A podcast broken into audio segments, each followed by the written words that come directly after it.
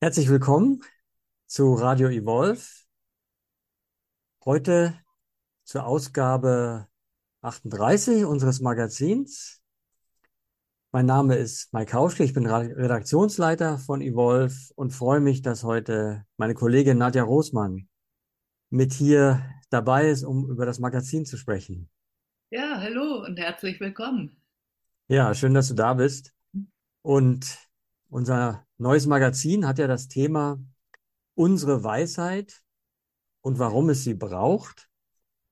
Und ich möchte mal einsteigen mit der Frage auch an dich, was für dich so eine besonders hervorstechende Erkenntnis oder Erfahrung war bei der Arbeit an dieser Ausgabe diesmal.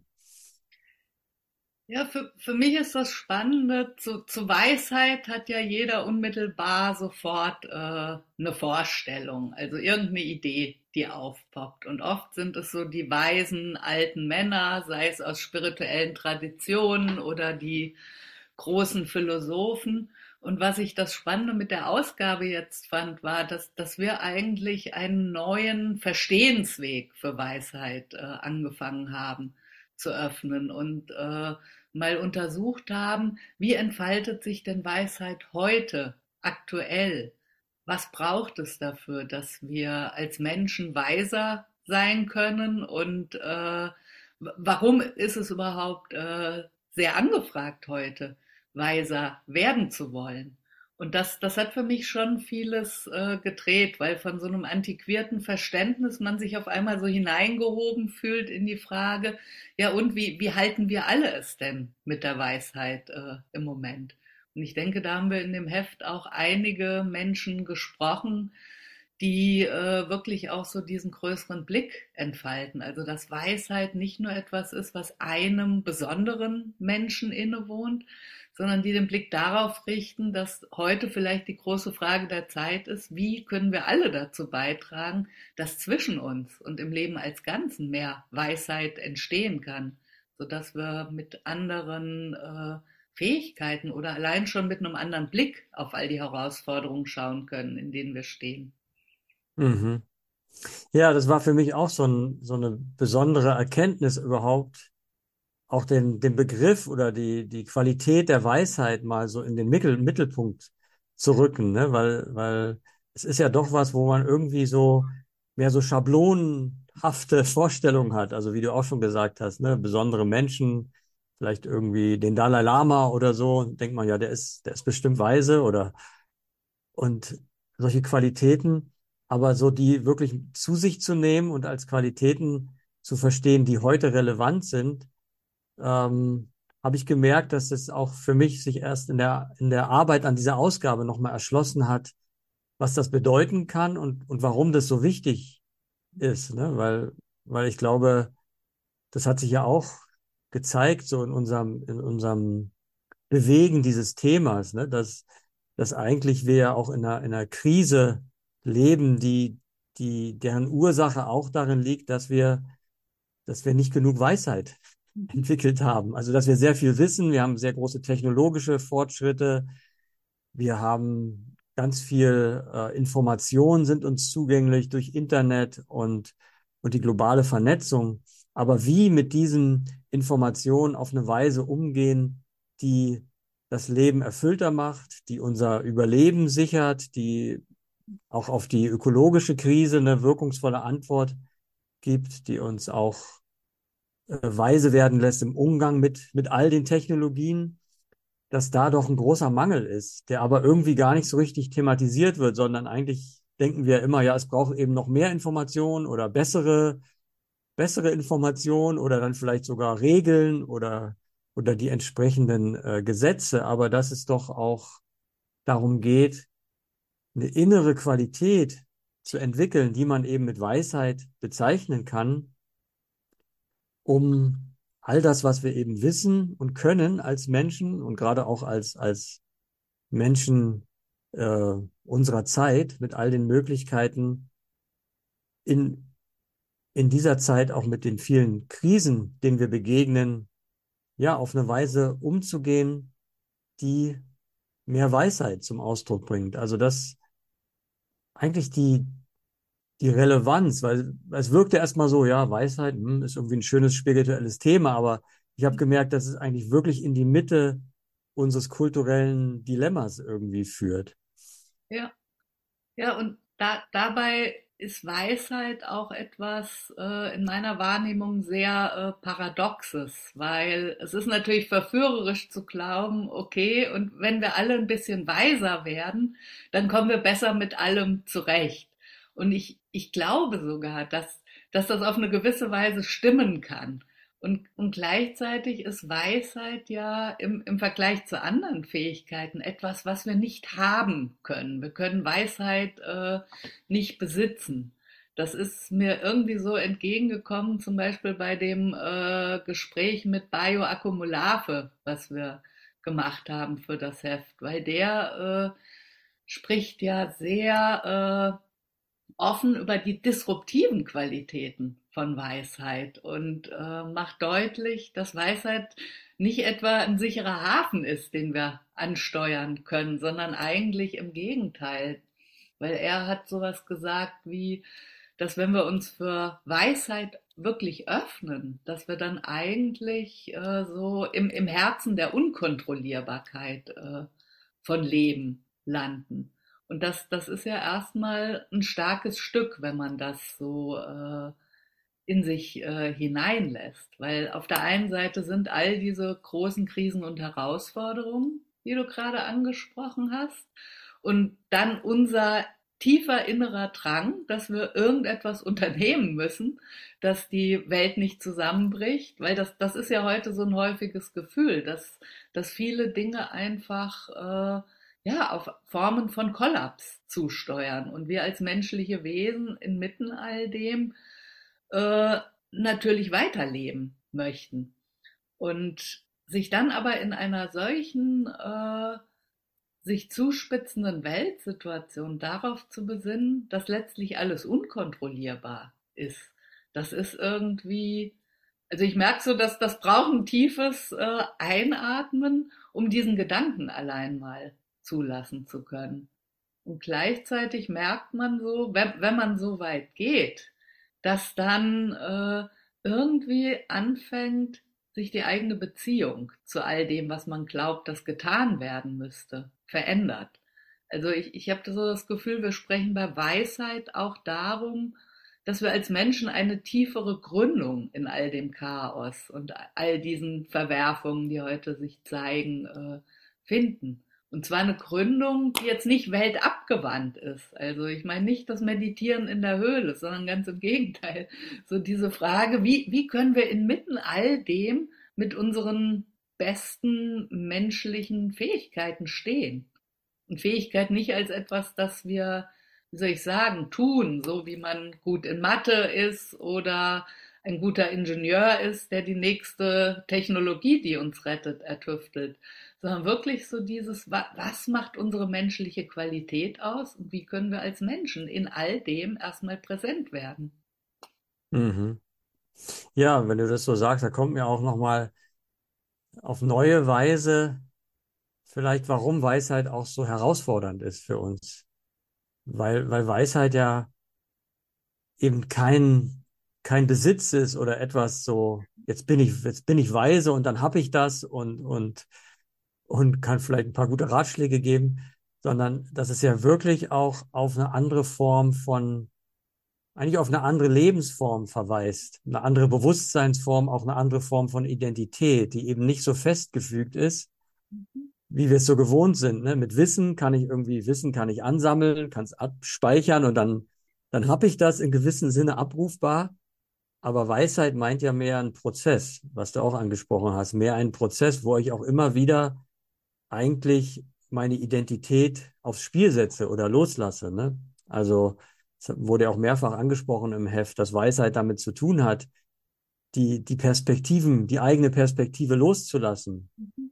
Also eigentlich das, auch das eigene Wissen loslassen zu können, um sich Neuem zu öffnen. Dass, dass auch Nichtwissen eine Rolle spielt. Ne? Immer wieder auch zu sehen, ne? oh, wie, wie, wie wenig weiß ich eigentlich oder wie viel mehr gibt es noch? Das ist ja eigentlich das Paradox von Weisheit, dass, dass ja eigentlich Weisheit damit beginnt, sich einzugestehen, wie wenig ich weiß oder wissen kann. Ne? Dass, dass also eigentlich damit so eine Öffnung des Bewusstseins angesprochen ist, die eben nicht so funktioniert, oh, jetzt lege ich meine Identität fest und, und meinen Status als Weiser oder irgend sowas, sondern eigentlich, eigentlich die Bereitschaft, sich in diesen Prozess zu begeben, immer wieder auch die eigenen Perspektiven loszulassen, sich, sich dem, dem Größeren zu öffnen, dem, was, was andere Menschen an Perspektiven haben, aber auch was die, was die Welt uns auch zeigt in ihrem Dasein. Das hat ja der Bayo Akumulafe sehr stark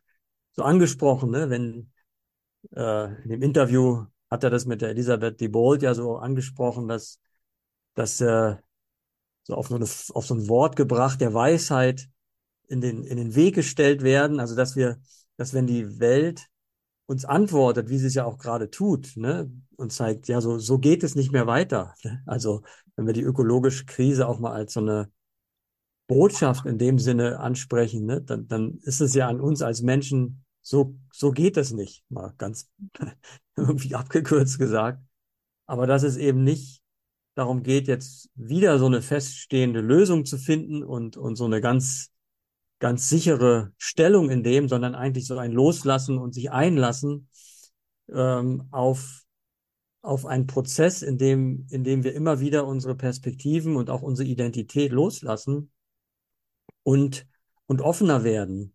Mhm. Ja, und, und das wurde ja auch mehrfach angesprochen, auch in dem, auch in dem Magazin, auch der, der Gerd Skobel, der Philosoph und TV-Journalist, den wir interviewt haben, der auch davon spricht, dass es dass es diese Offenheit ermöglicht, um dann eben nicht nur äh, in einer Weise da zu sein, die, die mich selbst und meine eigenen Bedürfnisse oder Sichtweisen als Mittelpunkt hat, sondern sich so öffnet ne, zu dem, was, was im größeren Feld von, von Bewusstheit da ist und, und dass es das eben auch ermöglicht, mit, mit der Komplexität der Welt ganz anders umzugehen. Ne? Das ist ja auch so seine Definition von Weisheit oder ein Impuls dazu, ein, ein, eine Möglichkeit besser mit der, mit der Komplexität der Welt umgehen zu können, die ja immer veränderlich ist, die, die eben ständig in Bewegung ist und deshalb auch irgendwie uns anfordert, selbst in, in dieser Bewegung zu sein, um, um auch, ja, je nach Situation angemessen antworten zu können. Mhm.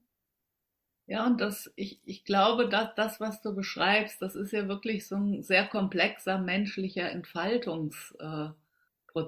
und ich glaube, ein, ein wesentlicher Aspekt ist auch, dass, dass wir diesen Prozess zwar alle auch in uns selbst äh, irgendwie zulassen müssen, aber dass es gleichzeitig kein äh, individualisiertes Unterfangen äh, sein kann. Und deswegen sprechen wir in der Ausgabe ja auch viel über Weisheitskultur, äh, weil es einfach, glaube ich, so einen anderen übergeordneten kulturellen Referenzrahmen äh, auch braucht. Weil an, ansonsten sind wir wieder an dem Punkt, dass wir uns, wenn wir uns nur auf uns selbst und die Frage, wie weise kann ich sein als Individuum äh, fokussieren, dann, dann fallen wir sofort wieder aus dieser äh, größeren Bezogenheit, die eben ein Bioakkumulator anspricht, aber auch viele andere in dem Heft, dann fallen wir aus dieser größeren Bezogenheit leicht äh, heraus. Und Thomas Steininger hat zum Beispiel in seinem Leitartikel äh, geschrieben von der Gegenwärtigkeit eines lebendigen Ganzen. Und mir wird da so bewusst, wie, wie leicht man auch in der Wahrnehmung wirklich dabei ist, wie nehme ich das lebendige Ganze wahr. Aber die, die Frage ist vielmehr, wie ist Leben, wenn wir alle wirklich mehr mit unserer äh, Bewusstheit und unseren Handlungsfähigkeiten in der Mitte dieses lebendigen Ganzen äh, zusammenkommen? Und was, was kann sich äh, dort dann zeigen? Gerd Gobel hat ja auch in einigen seiner Arbeiten von einer radikalen Mitte gesprochen. Und das, das ist für mich auch irgendwie so ein Ort, den er da äh, anspricht, wo, wo wir wirklich als Menschen uns mit all der Widersprüchlichkeit unserer Zeit zusammen auseinandersetzen können. Und ja, dieses Zusammen, das, das ist in meiner Wahrnehmung eine Geisteshaltung, die wir äh, kultivieren können. Und allein zu sehen, die, dieser Shift, äh, dass, dass es uns als Individuen total braucht, aber dass es uns genauso in unserer Fähigkeit, uns zu verbinden, äh, braucht. Das ist, glaube ich, so, wie soll ich sagen, das kann eine Antwort sein auf all die Brüche, die wir in der heutigen Zeit erleben. Weil ich glaube, manchmal ist diese Art, auf die Welt zu schauen und die Krisen als Krisen zu benennen, die hat für mich auch so was äh, Zweischneidiges, weil in dem Moment, wo ich eine Krise wie Klimakrise zum Beispiel labeln kann, habe ich sie schon wieder als so ein Etwas äh, vor mir und merke gar nicht, wie, wie leicht wir da eher dann auch in unserer Wahrnehmung in mehr instrumentelles äh, Verständnis oder sogar ein technokratisches äh, Verständnis äh, rutschen. Thomas Steininger äh, sprach zum Beispiel auch davon, dass äh, wir irgendwie wieder die Verbindung des Wahren und Guten brauchen. Und das, das ist für mich so, äh, dass Weisheit irgendwie auch eine synergetische Kompetenz äh, ist, die wirklich die, die Vielfalt unseres menschlichen in der Weltseins, also die, die verschiedenen Bezugskanäle, die wir als lebende Wesen haben oder mit, mitbringen, die wieder mehr äh, in die Wahrnehmbarkeit äh, ruft. Dass es nicht nur darum geht zu denken, dass es aber auch nicht nur darum geht, äh, in Stille zum Beispiel bezeugen zu können, was äh, in der Welt vor sich geht, sondern Weisheit meint wahrscheinlich so einen äh, sehr fragilen Beziehungsraum, der, der all das zusammen sein lässt. Und allein indem wir das ansprechen, wird, mir auch wirklich so bewusst, wie, äh, wie groß das äh, ist. Weil man kann sofort versuchen, gedanklich es wieder auf einer Ideenebene zu fassen. Aber wie, wie ist es, wenn wir uns da tiefer reinbewegen und noch nicht wissen, wie, wie wir dann mit dem Leben äh, umgehen und sein können? Und ich glaube, das, das ist auch ein tiefes Anliegen dieser Ausgabe, so verschiedene, wie soll ich sagen, Absprungpunkte in dieses Neue mit dem Leben sein zu finden. Ja, und ich, genau, und dieser, dieser Absprung bedeutet ja auch, dass es auch ein Einlassen ist auf, auf eine Praxis. Ne? Wir haben das ja auch immer wieder in dem Magazin jetzt nicht nur theoretisch angesprochen, sondern auch die Notwendigkeit, dass Weisheit eben auch eine Praxis ist oder sich durch Praxis entwickelt. Ne? Also, dass es eben auch ein, nicht etwas ist, was wir jetzt allein mental, denkerisch irgendwie nachvollziehen können, sondern dass es so ein Einlassen, dass es so ein Vollzug braucht. Ne? Sei es jetzt durch meditative Praktiken oder, oder Körper, verkörperte äh, Praktiken oder ja, gibt es ja die verschiedensten, die auch im, im Magazin äh, angesprochen werden von unterschiedlichen Menschen. Aber dass es doch auch ein, ein Einlassen ist auf einen Weg, auch auf einen Praxisweg, der uns auch transformiert. Also, also es wird ja mehrfach angesprochen, auch von dem Michael Hampe, den ich interviewt habe, der an der Universität äh, ETH in Zürich ein Weisheitsprojekt jetzt beginnt. Metis heißt das, also wo nochmal Weisheitspraktiken und Weisheitsliteratur so in den, in den Vordergrund gebracht werden, der eben Weisheit als Kultivierung des Bewusstseins anspricht, als Kultivierung der Aufmerksamkeit. Also, dass es etwas ist, das eigentlich, wie du auch gesagt hast, nicht nur ein Teil von uns als Menschen äh, braucht oder anfordert, sondern das ganze Wesen. Ne? Unsere ganze äh, Verfasstheit inklusive unseres Denkens, unseres Fühlens, unseres Erinnerns, unsere körperliche Präsenz und natürlich dann auch unsere, unsere, unser ethisches Empfinden, auch so etwas wie Fürsorge, Mitgefühl und dann auch die, die Kraft des Handelns oder unsere Gestaltungsfähigkeit. Also all diese Dimensionen, die wir als Menschen ja, die uns zur Verfügung stehen, werden da auch in so einen Prozess der Kultivierung gebracht. Ne? Und, und der, und das glaube ich, das, das hast du ja auch angesprochen, der aber nicht nur ein individuelles, was individuelles ist.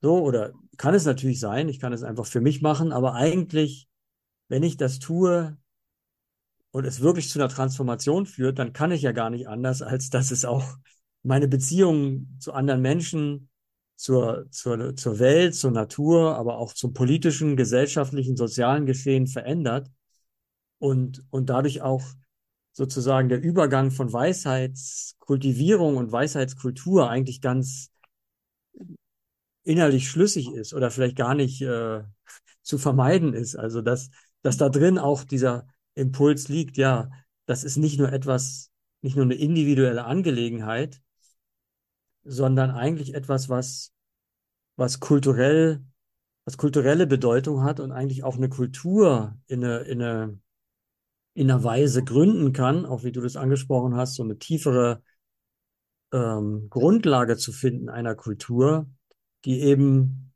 ermöglicht, dass, dass diese, dass eine Umgebung, sage ich mal, eine kulturelle Umgebung geschaffen wird, die die Kultivierung von Weisheit fördert. Ne? Und da geht's ja dann in alle unsere Systeme oder oder oder ähm, gesellschaftlichen Prozesse hinein. Ne? Was wäre eine Bildung, die Weisheit fördert? Was was ist was ist eine Wirtschaft, die Ausdruck von weisem Handeln ist?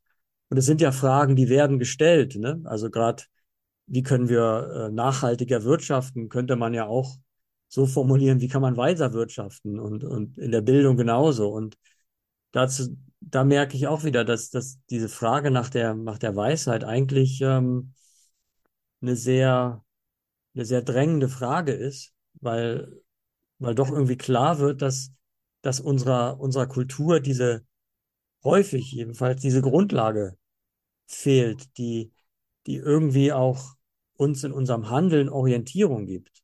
Mhm. Und, und sagt, ja, was auch gerade in der, in der, in der, in der, in dieser Informationsflut und auch in, in, in dem, was durch, durch Digitalisierung, soziale Medien oder künstliche Intelligenz da auch an komplexer Information auf uns zukommt, da wirklich die, die Orientierung zu finden und wirklich so eine, so ein Praktiken zu haben, aber auch kulturelle äh, Verständigungsräume zu haben darüber, was ist denn wirklich wichtig? Was wollen wir denn wirklich? Was ist denn Ausdruck des wahren, guten und schönen, wie du es auch angesprochen hast? Also so diese, diese tief innerlichen Fragen, die sich erstmal so, hm, was soll das jetzt? Wir müssen doch irgendwie Profit machen, aber, aber wenn man jetzt irgendwie in der Wirtschaft spricht, aber, aber wir merken, dass wir eigentlich diese Fragen nicht mehr, dass wir denen nicht mehr ausweichen wollen, wenn wir nicht wirklich in, in, in eine sehr umfassende Katastrophe ähm, uns manövrieren wollen. Also diese, diese Fähigkeit, uns individuell und kulturell in einer komplexen Welt zu orientieren, glaube ich, die, die ist da mit Weisheit angesprochen. Und wie du gesagt hast, es bedeutet nicht jetzt wieder einen festen Stand, so, wo ich dann wieder weiß, wie es geht, sondern eigentlich diesen Prozess, ne? immer wieder neu mit dem zu sein, was ist und, und in, in einer Situation, die, die, ja, die angemessene, lebensdienliche Antwort zu finden. Das, ist richtig groß, wie du das äh, ansprichst. Und, und gleichzeitig, und das finde ich das Schöne auch an der aktuellen Ausgabe, lässt es sich auch auf eine sehr praktische oder vielleicht ist wirksame Weise das bessere Wort äh, darstellen und umsetzen. Ich, ich muss da gerade dran denken an die Arbeit von Rainer Leoprechting, der ja äh, als Berater auch viel mit Firmen arbeitet und der eben wirklich in den Prozessen, die er mit Unternehmen macht, eigentlich äh, mit Weisheitskompetenz äh, arbeitet.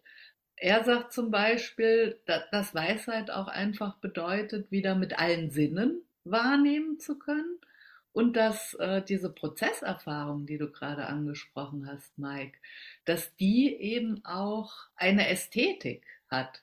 Und mich, mich, hat das sehr bewegt, so von ihm zu hören, wie er zum Beispiel durch so Methoden wie systemische Aufstellung wirklich diese Sinne schärft, dass äh, in Systemen und Strukturen auch Qualitäten anwesend sind, die erstmal nicht auf eine dingliche Weise zugänglich äh, werden.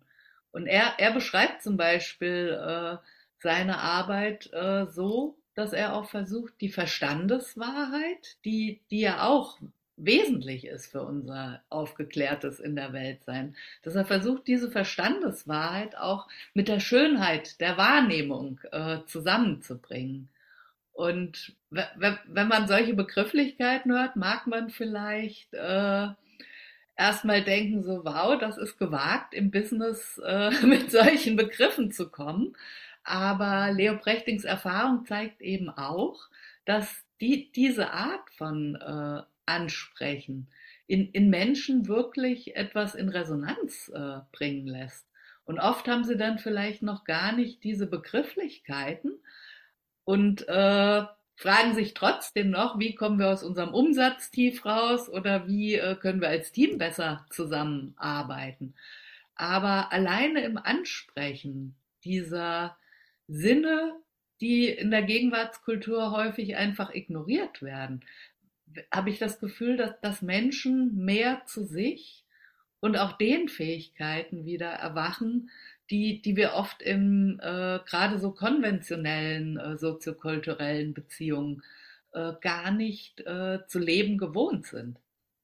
Und wir haben ja auch äh, zum Beispiel mit Bonita äh, Roy gesprochen. Ich bin mir jetzt gar nicht sicher, ob sie Entwicklungspsychologin ist, aber sie, sie hat zum Beispiel auch so auf dieses Phänomen äh, gedeutet, dass, dass man Weisheit als Lernprozess nicht unbedingt dechiffrieren kann, indem man sich anschaut, da, da habe ich weise Leute, wie sind die weise geworden, sondern es, es ist wirklich äh, subtiler. Sie, sie sagt zum Beispiel, dass, dass Weisheit ein Gelöbnis zu einer tieferen Innerlichkeit ist. Und das, das finde ich so ein äh, spannenden Punkt, weil äh, sie, sie arbeitet ja auch mit Gruppen von Menschen, um eben diese in dieser tiefen Innerlichkeit auch Beziehungen zu entfalten äh, zwischen Menschen. Und da, da sehe ich wirklich so, wie soll ich das nennen, die, die Möglichkeit einer sozialen Kultivierung auch äh, von Weisheit. Und da, das, das führt irgendwie auch äh, dazu erstmal mit der tieferen Beschaffenheit von Leben wieder mehr in Beziehung zu kommen. Mhm. Ja, Beziehung hat ja, glaube ich, auch viel mit Beziehungsfähigkeit, hat auch viel mit Weisheit zu tun. Ne? Mhm. Und, und was mir da auch noch kommt, wo du das ansprichst, ähm, ist auch etwas, was ich, was ich, was mich irgendwie berührt hat in dem Gespräch mit äh, Gerd Skobel, wo er davon spricht, dass eben natürlich auch Weisheit im gewissen Sinne mit Verzicht zu tun hat, dass es eben auch weise ist, in unserer heutigen Situation manche Dinge vielleicht nicht zu tun oder nicht mehr zu tun. Und sei das jetzt unser Lebensstil, unser Konsumstil oder was auch immer. Aber dass vielleicht deshalb auch gerade in so einer Zeit, wo uns vielleicht auch, wo wir vielleicht mit Mangel oder mit solchen Erfahrungen, oh, das kann ich nicht mehr tun oder kann mir nicht mehr leisten oder das, das möchte ich eigentlich nicht mehr tun, weil ich mir klar geworden bin, was es auf das größere Ganze für Auswirkungen hat. Dass das oft so wie so ein, ja, wie so ein Mangeldiskurs dann daherkommt, das, das, das dürfen wir jetzt nicht mehr sogar oder sowas, ne? Das wird uns jetzt verboten oder so. Und dass eigentlich Weisheit auch im Sinne dieser Praktiken, die alle Sinne betreffen, die unser ganzes Menschsein betreffen, auch und vor allem unsere schöpferische Kraft, unsere Gestaltungskraft, auch unsere kreative Kraft, unser ästhetisches, künstlerisches Empfinden, unsere Entfaltung als, als Menschen und, und die, die Erfüllung, die darin liegt, dass eben Weisheit gerade auch in, in einer Zeit, wo sage ich mal, vielleicht materiell nicht mehr so viel, wie soll ich sagen, ja, sich vielleicht der Raum dessen, was wir im Äußerlichen tun wollen oder tun können, sich ein bisschen äh, kleiner wird vielleicht, dass eigentlich Weisheit diese Tür nach innen öffnet. Ne? Dass eigentlich, und das ist ja uns allen auch klar, dass das wirkliches Glück und wirkliche Erfüllung nicht darin liegt, mehr Dinge zu haben, oder, oder irgendwie Besitz oder so. Das ist ja, wenn man sagen, wieder eine Grundweisheit, die wahrscheinlich jeder weiß, oder auch wenn man mit Menschen spricht, die, die am Ende ihres Lebens sind, dann wird niemand sagen, oh Mist, da hätte ich noch einen Ferrari kaufen wollen lieber und so, sondern die sagen dann, ja, ich habe vielleicht meine Beziehung nicht wertgeschätzt oder meine Liebe nicht ausgedrückt oder, oder so etwas, ne? Also, und, und darin liegt ja auch eine Möglichkeit von Weisheit oder Kultivierung von Weisheit durch solche Praktiken, dass wir eigentlich, sage ich mal, die in unserer Kultur ein bisschen verschütteten äh, Möglichkeiten oder Tiefen unserer Innerlichkeit neu erschließen als ein Ort, der eigentlich tiefere zu tieferer Zufriedenheit oder oder Glück führt und das eben nicht nur als individuelles Projekt, sondern wie du es auch angesprochen hast, als etwas, das auch in unseren Beziehungen leben kann. Ne? Und und auch eine weise Beziehung ist ja auch etwas, was sich aus dieser innerlichen empfundenen Verbundenheit und, und Resonanz speist und nicht sozusagen aus mehr so einem instrumentellen, was kann ich jetzt von dem kriegen und ich gebe dir das und du gibst mir das ne, irgendwie, sondern es ist ja, kommt ja aus diesem Empfinden, oh, ich bin verbunden, da ist ein Mensch, der, der mich wahrnimmt, der mich sieht, wo, wo auch eine, eine, eine ja, eine, eine schöpferische Energie fließt oder sich etwas gestaltet oder ähm, ja, ich einfach die Tiefe des Lebens mit jemandem teilen kann. Also da merke ich auch, dass eigentlich eine Weisheitskultur auch wirklich ähm, darin so eine Relevanz hat, weil es uns eigentlich an das Potenzial des Menschlichen heranführt, das eben doch in einer, in einer mehr, sage ich mal, rational instrumentellen Weltsicht, wo es viel um Leistung und Optimierung geht, um Kontrolle und Sicherheit,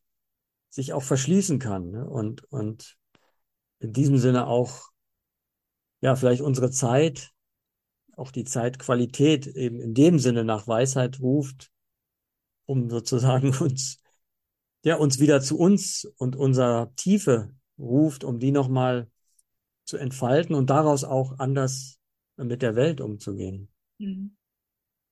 Ich, ich würde gerne nochmal äh, dieses Dilemma des Verzichts äh, aufgreifen, das du äh, erwähnt hattest, auf das Gerd Gobel sich auch äh, bezieht. Weil von, diesem Dilemma äh, ist zum Beispiel ja auch Sorio Forel inspiriert, ein Zen-Lehrer, der in den USA die Monastic Academy ins Leben gerufen hat. Der, der hat in dem Gespräch, das wir mit ihm hatten, wie ich finde, sehr berührend äh, beschrieben, dass es ja eigentlich unser aller menschlicher Anliegen ist, äh, dass wir gut auf diesem Planeten leben können und ihn nicht zerstören, aber dass wir gleichzeitig immer wieder in dieser Isolierung erfahren auch, dass einzelnes Handeln äh, oft überhaupt nicht die Wirksamkeit, die wir uns erhoffen, äh, entfalten kann. Und Sorio Foral äh, versucht etwas, was ich sehr, sehr spannend finde mit seiner Monastic Academy, nämlich wirklich äh, ja mit Gruppen von Menschen anzufangen, zu erkunden, wie eine Weisheitskultur zwischen Menschen überhaupt entstehen kann. Und ich, ich finde das beachtlich für einen spirituellen Lehrer, äh, dass er sehr, sehr deutlich sagt, okay, wenn, wenn du dich in die Höhle zurückziehen möchtest, um zu meditieren den Rest deines Lebens, dann ist das eine wirklich gute Entscheidung, aber in meiner Wahrnehmung nur die zweitbeste, weil die bessere wäre, wirklich gemeinsam mit anderen zu schauen, wie auch basierend auf einer gemeinsamen spirituellen Praxis daraus eine Weisheitskultur entstehen kann. Und ich, ich habe so das Gefühl, sein Zen-Hintergrund, äh, der bringt ihn auch auf eine gewisse Weise in Beziehung zu dem, was Bioakkumulave die Disruption äh, nennt. Weil Sorio Foral äh, sagt eben auch, wir müssen die, diese Narrative, die du gerade angesprochen hast, so dieses konventionelle Denken, wie Wirtschaft funktioniert, wie unser Leben funktioniert, dass, dass wir diese Narrative überwinden müssen. Und zwar alle. auch das Narrativ, dass wir vielleicht weiser sein wollen. Er macht das sehr, sehr schön fest an diesem radikal freien Denken äh, des, des Buddha selbst, der auch nie Anspruch darauf erhoben hat, irgendwelche festen Lösungen äh, zu formulieren. Und ich, ich finde das irgendwie äh, spannend zu sehen, dass es da tatsächlich schon Orte gibt und Gruppen von Menschen gibt, die wirklich wie so in Reallaboren mit ihrem eigenen Leben experimentieren. Wie kann zwischen uns mehr Weisheit äh, entstehen, wenn wir unsere Perspektiven und Voreingenommenheiten vielleicht mal ein bisschen lockerer werden lassen können und wenn da eine tiefere Form von Begegnung möglich wird. Und ich, ich finde dieses Anliegen auch insofern äh, sehr relevant, weil Foral eben nicht nur auf die Meditation äh, aus ist. Weil so, so ein äh, Kurzschluss ist ja auch äh, oft in, in Spiritualität schon die Weisheit äh, zu sehen. Aber das, das Meditieren alleine, das, das stellt uns ja nicht zwangsläufig mitten in die Welt. Aber wenn wir Gemeinschaften finden, die eben auch, äh, wie soll ich sagen, so ein Entfaltungsinteresse für Weisheit äh, haben, dann, dann wird ja auch durch diese Art von Miteinander in uns selber nochmal was anderes gehoben, was wir wahrscheinlich gar nicht selber aus unserer eigenen Kraft äh, in eine Wahrnehmung bringen. Insofern ist, ist Spiritualität wahrscheinlich sehr, sehr zentral für Weisheit aber eben äh, bei weitem nicht alles. Und wirklich zu sehen, dass eine Weisheitskultur nur als ein kollektives, gemeinschaftliches Projekt überhaupt äh, sich entfalten kann, das, das finde ich schon eine sehr, sehr wesentliche Ansage. Weil wenn wir zum Beispiel auch mal in der Geschichte zurückschauen, äh, die Liebe äh, zur Weisheit im alten Griechenland, die, die war ja nicht unbedingt ein, wie soll ich sagen, in, in die Breite der Bevölkerung wirkendes Anliegen, sondern es waren ausgewählte, exponierte Persönlichkeiten, die sich mit diesen Fragen beschäftigt haben, nämlich die, die wir heute als die großen Philosophen dieser Zeit äh, ehren.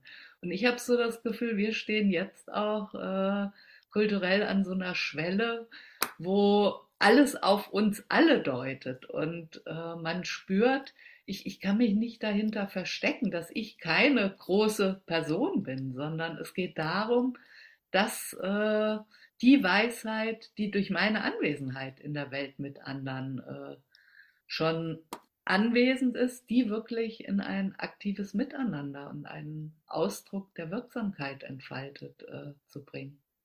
Mhm. Und du Ja, hast ja auch Du hast ja auch in deinem äh, Artikel mit Menschen gesprochen, die irgendwie schon äh, so mit Probebohrungen genau daran sind und äh, so schauen, wie, wie kann das äh, gehen? Weil die Monastic Academy ist ein Ort, wo Menschen auch zusammenleben und du äh, hast andere Pioniere gesprochen, die da auch äh, schon am Ausprobieren sind. Magst du dazu ein bisschen was äh, erzählen? mhm. Ja, ja, das kam ja auch gerade, wo du von dieser, von dieser Notwendigkeit gesprochen hast, dass es, dass der Ruf jetzt an uns alle ergeht, ne? Und das, das kann ja auch wieder ein bisschen elitär werden und so. Warum sollen wir jetzt sagen, wir müssen jetzt weise werden und es gibt genug Leute, die, die äh, schon mit dem Bewältigen ihres Alltags äh, äh, sozusagen so gefordert sind, jetzt noch denen noch zu sagen, sie müssen jetzt auch noch weise werden, äh, könnte dann irgendwie auch so ein bisschen wie so ein elitäres Projekt wirken, ne? Aber ich denke, diese, diese Impulse, die du angesprochen hast, also das eine habe ich ja schon erwähnt, dieses äh, Projekt äh, an der ETH Zürich, das der Michael Hampe mit Kollegen dort und Kolleginnen äh, aufsetzt, oder das Respond Project, das äh, eine Gruppe ist von Entwicklungsforschern ähm, und Praktikern, die in verschiedenen Weisheitstraditionen wirken, aber auch die, die Wissenschaft und die Künste repräsentieren, wo eben versucht wird, so etwas zu entwickeln wie eine Ökologie der Praktiken. Ne? Also dass solche, es gibt natürlich vielleicht solche Orte, wo Menschen sich zusammenfinden ähm, Gemeinschaften oder, oder auch Organisationen oder was auch immer es ist. Aber dass es eben auch sozusagen vielleicht darunter liegend, vielleicht wie so ein Myzel unter dem Boden auch so eine, eine Ökologie entstehen kann von, von Weisheitspraktiken, die an unterschiedlichen Orten eben gelebt werden, erforscht werden.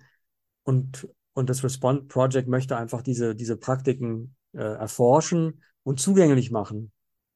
Und, und dabei auch sozusagen die Qualitäten von Weisheit ein Stück weit destillieren und, und, und aussagbar machen, damit auch in, in also es ist, ist noch, das Projekt ist noch sehr am Beginn, aber zum Beispiel auch in Unternehmen zu gehen oder, oder eben vielleicht auch Politiker zu beraten, äh, was, was denn Qualitäten sind, die auch dieses Handeln äh, verändern können.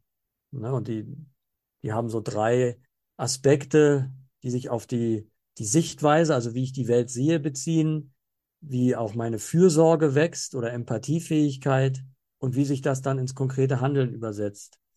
Also auch auf ganz, sag ich mal, einfache äh, äh, äh, Qualitäten heruntergebrochen. Und das ist vielleicht auch die, die Anforderung vielleicht einer Weisheitskultur heute, ähm, auch so eine, ein, wie soll man sagen, ein, einen fließenden äh, äh, Übergang so zu schaffen. Also auch, auch leicht Wege zu finden, diese Qualitäten, die ja eigentlich urmenschlich sind, auch gar nichts Abgehobenes sind, ne? dass, dass die, ähm, dass die also in einer Weise vermittelt werden, die, die eigentlich jeden erreichen können. Also zum Beispiel bei diesem äh, Projekt der ETH Zürich, das ja ganz stark über, eine, über ein Webportal äh, läuft da ist die Idee auch so kleine Comics, da werden dann Comics gemacht oder so das Tao Te King, Laozi zum Beispiel so in, in einen ganz einfachen Vermittlung zu bringen, um diese, diese tiefe Weisheit, die ja darin liegt, ähm, so zu vermitteln, dass sie eigentlich jeder verstehen kann, was da angesprochen ist. Weil, weil, und das ist ja eigentlich das Schöne an Weisheit, weil es ähm, etwas anspricht, das eigentlich in dem Sinne auch unserer kulturellen ähm, Sichtweise oder Narrativ, ähm, sage ich mal, nicht widerspricht, aber es vielleicht hinterfragt, so einen sehr großen Wert auf ähm, kognitive, mentale, intellektuelle Bildung zu legen. Ne? Also das ist ja doch irgendwie auch, wie soll man sagen, ein, ein wie soll man sagen, ein untergründiges Klassensystem, das bei uns ist. Es gibt die intellektuelle und die intellektuelle Elite und alles Mögliche. Und dann gibt's die einfachen Menschen oder wie auch immer man das irgendwie bezeichnet. Ne? Aber, aber dass doch eigentlich mit Weisheit etwas angesprochen ist, das eigentlich dem, äh, wie soll man sagen,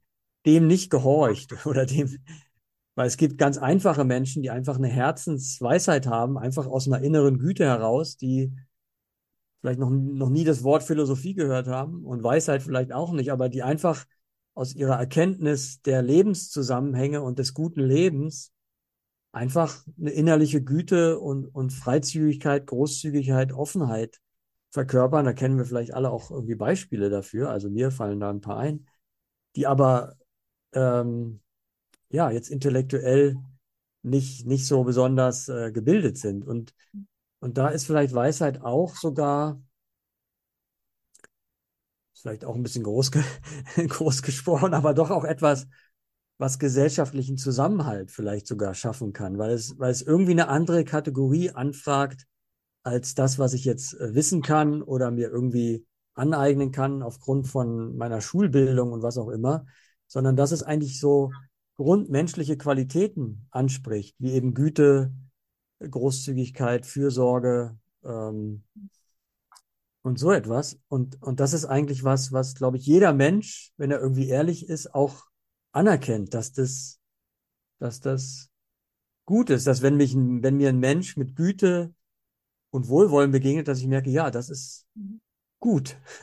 Das, das ist eigentlich dem menschlichen entsprechender als irgendwie Konkurrenz oder, oder sogar ähm, irgendeine Form von Gewalt. Und, und das irgendwie, glaube ich, da liegt, da liegt eine Kraft von Weisheit, die da angesprochen ist und die in, innerhalb von der Gesellschaft wirken kann, aber auch interkulturell. Das ist ja, was der Michael Hampe auch anspricht, was auch sehr der Antrieb ist dieses Projekts, auch zu sagen, wir als Weltgemeinschaft haben so unterschiedliche Sichtweisen, sogar politische Systeme und, und ähm, kulturelle Prägungen.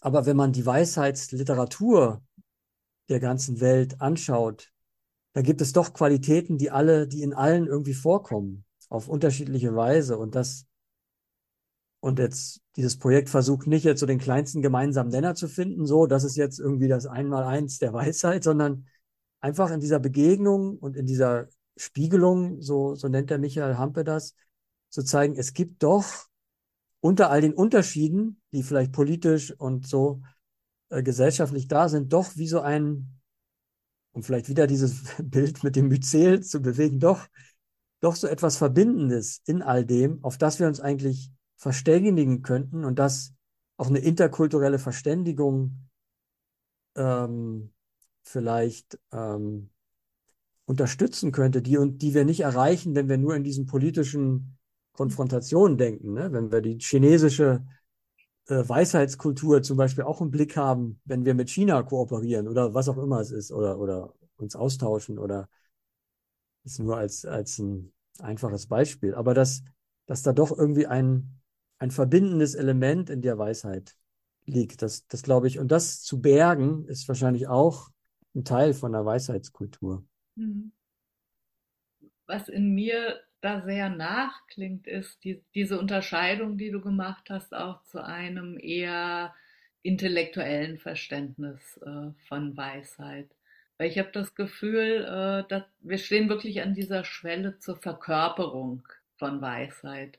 Und es ist interessant, dass zum Beispiel gerade in der jüngeren Generation der Weisheitsforschenden, so die 30 bis 40-Jährigen, die alle möglichen Psychotechniken äh, eben gerade daraufhin äh, betrachten, wie sie uns in so einer verkörperlichten Weisheitsbegegnung helfen könnten, dass die auch äh, sehr, sehr stark das, das Thema Körperarbeit oder unsere leibliche Anwesenheit miteinander in den Blick bringen. Und ich, ich glaube, dass das sind auch die Räume, weil wir alle sind immer körperlich äh, anwesend und begegnen anderen Menschen in dieser körperlichen Verfasstheit. Und wie kann es sein, wenn, wenn wir aus, aus dieser Bewusstheit äh, heraus wirklich miteinander sind? Und da, da merke ich auch nochmal, wie unsere Evolve-Salons äh, zu jeder Magazinausgabe eigentlich auch genau solche Räume sind, die zu einer wirklich physischen Begegnung einladen und dazu gemeinsam im Miteinander und im Austausch über solche Themen etwas in die Spürung und die gemeinsame Erfahrung zu bringen, was über das schon Gegebene hinausstrahlt. Und in dem, dem Sinne bin ich auch wirklich äh, gespannt, was diese Weisheitsausgabe nicht nur beim Lesen, sondern auch beim darüber ins Gespräch kommen noch äh, alles entfaltet. Und für diejenigen, äh, die es äh, interessiert, die Termine für die Evolve-Salons, wir haben inzwischen, ich glaube, an 26 Orten welche, die finden sich auf unserer Magazin-Webseite evolve-magazin.de slash Salons. Dort könnt ihr äh, sehen, ob es in eurer Nähe schon einen Salon gibt und es gibt auch zu jedem Heft einen rein virtuellen Salon, der wirklich für alle Interessierten ist. Ja, danke, dass du das auch nochmal ansprichst, weil diese Evolve-Salons sind ja auch eigentlich gedacht als ein Ort, um, um eine Weisheitskultur zu erforschen, ein kleiner, ein kleiner Raum, um dem um dem eben auch einen, einen Platz zu geben, solche Gespräche, die, die ähm, ja, weisheitsbildend sind, weil Dialog ist ja auch eine, eine sehr starke, eine sehr wirkungsvolle ähm, Weisheitspraxis und, und äh, auch eine Möglichkeit, vielleicht im, im Dialog auch äh, diese Themen, die wir jetzt im Magazin angesprochen haben, auch wirklich weiter wirken zu lassen und sich weiterentwickeln zu lassen. Und ja, ich hoffe auch, unser Gespräch war eine Anregung dafür, für euch als Hörerinnen und Hörer. Und danke dir sehr, Nadja, dass wir das zusammen hier noch etwas vertiefen konnten. Auch der, der Dialog hat mir schon nochmal das Thema nochmal weiter geöffnet. Vielen Dank dafür. Ja, vielen Dank. War schön, hier zu sein. Ja, vielen Dank auch fürs Zuhören und Zuschauen und ja, viel Freude beim Lesen und weiter bewegen der Weisheit. Auf Wiederhören. Tschüss. Tschüss.